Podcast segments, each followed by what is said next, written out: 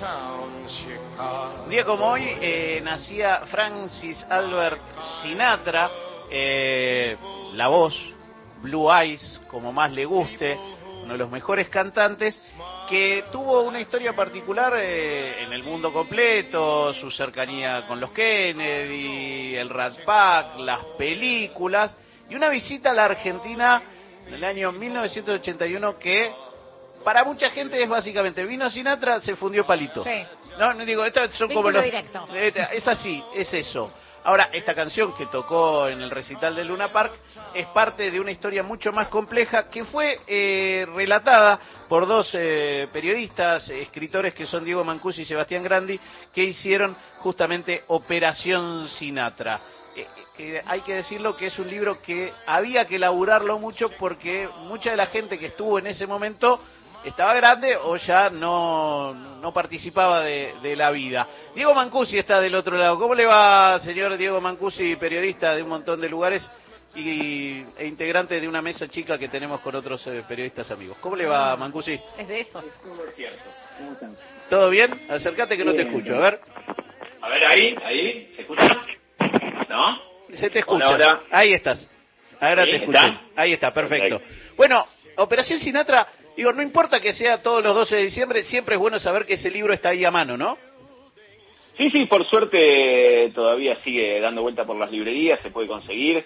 Eh, ya tiene ya tiene un tiempito, pero por suerte sigue circulando y nos siguen llegando, eh, por suerte, buen feedback sobre gente que lo consigue y lo lee, así que bien en ese sentido. Bueno, eh, contaba esto de que Sinatra es muchas cosas, pero para la Argentina hay veces quedó como eso solo, ¿no? Vino Sinatra, se fundió palito. Pero la llegada de Sinatra en el medio de la última dictadura cívico-militar tiene muchas más aristas y es muy interesante lo que ustedes fueron encontrando en esta Operación Sinatra.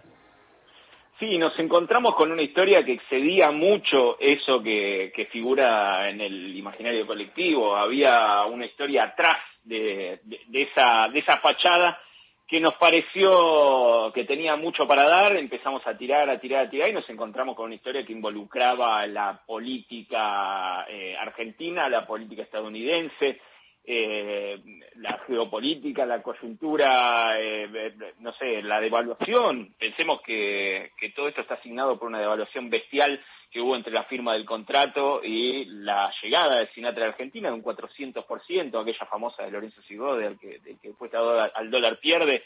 Eh, nos encontramos con que había muchísimas aristas que no estaban cubiertas y bueno, nos pareció que, que, que daba para contarlo de esta manera.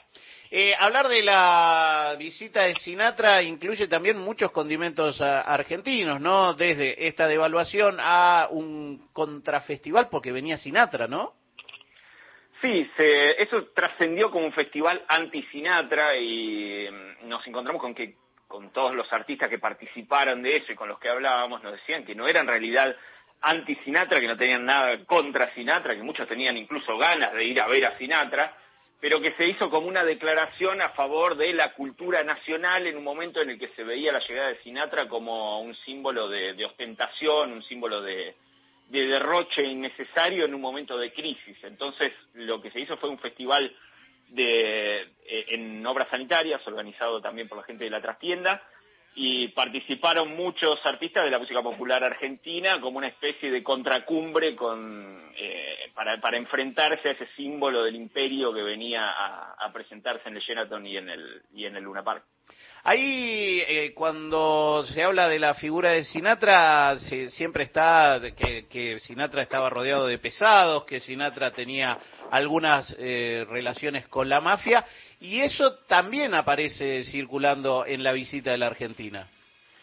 Tiene mucho que ver con la llegada de Sinatra a la Argentina. Primero y principal, el día en el que Palito y su socio Ricardo Finkel firman el contrato con Sinatra en Estados Unidos, ese mismo día Reagan le devuelve a Sinatra la posibilidad de manejar casinos, porque se le habían sacado justamente por sus vínculos con el, con el crimen organizado, se lo habían retirado por eso, una especie de tradición de los Kennedy.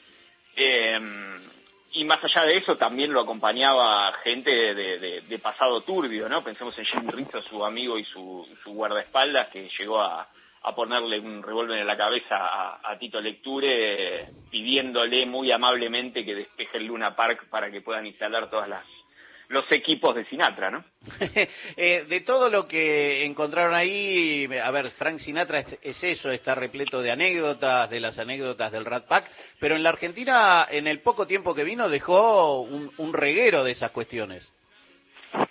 Sí, sí, sí, sí. Eh, él, pese a que casi no salió del hotel, eh, hay, hay, muchas, hay muchas historias que circulan sobre Sinatra visitando el abasto para agradecerle a Gardel haberle salvado la vida. Bueno, nada, eso es cierto. Nos encontramos con que apenas salió del hotel para cantar en el Luna Park, obviamente, para un cóctel en la Embajada de Estados Unidos y para una reunión con el dictador del momento, con Viola, en Olivos. Eh, nos pasó algo muy, muy interesante con eso, que es que Palito Ortega, quien entrevistamos largo y tendido para el libro, nos niega esa reunión, nos dice que en ningún momento se reunió Sinatra cuando en realidad está en el archivo, o sea, hay artículos periodísticos que, eh, con fotos de ellos dos en Olivos, eh, historias de esas eh, que tienen que ver con la política hubo varias, historias que tienen que ver con la farándula, gente que fue a verlo, gente que quería conocerlo.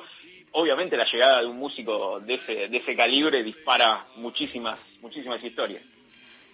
Había, Cecilia digo antes, había varios rumores en esa época sobre Sinatra. Algunos decían que era un agente encubierto de la CIA. Y esta, este mensaje que traía Sinatra al presidente Viola, ¿no? Por parte de Ronald Reagan.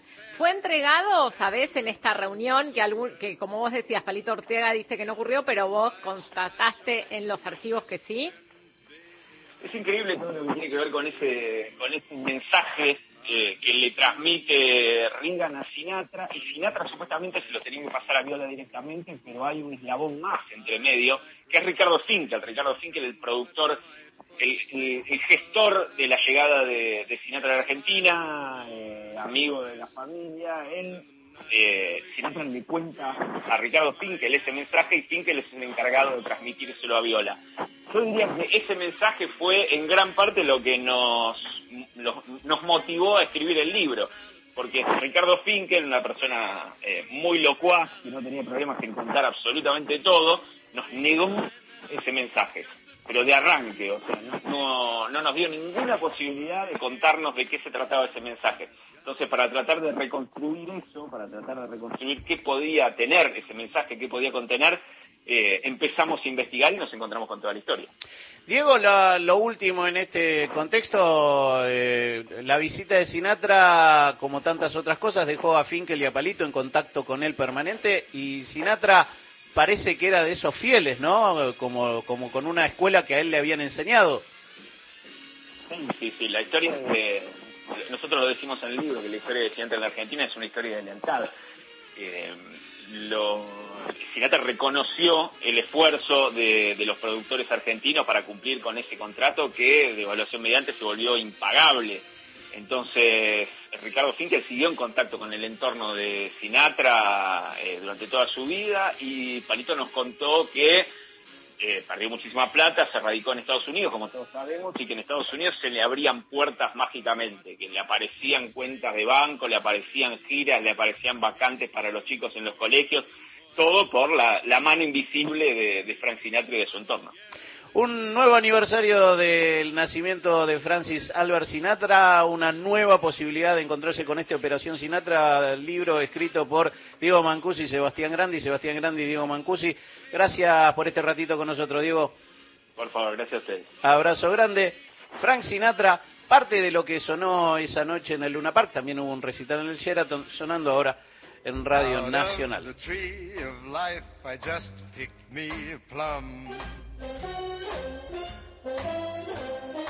You came along and everything started into hum.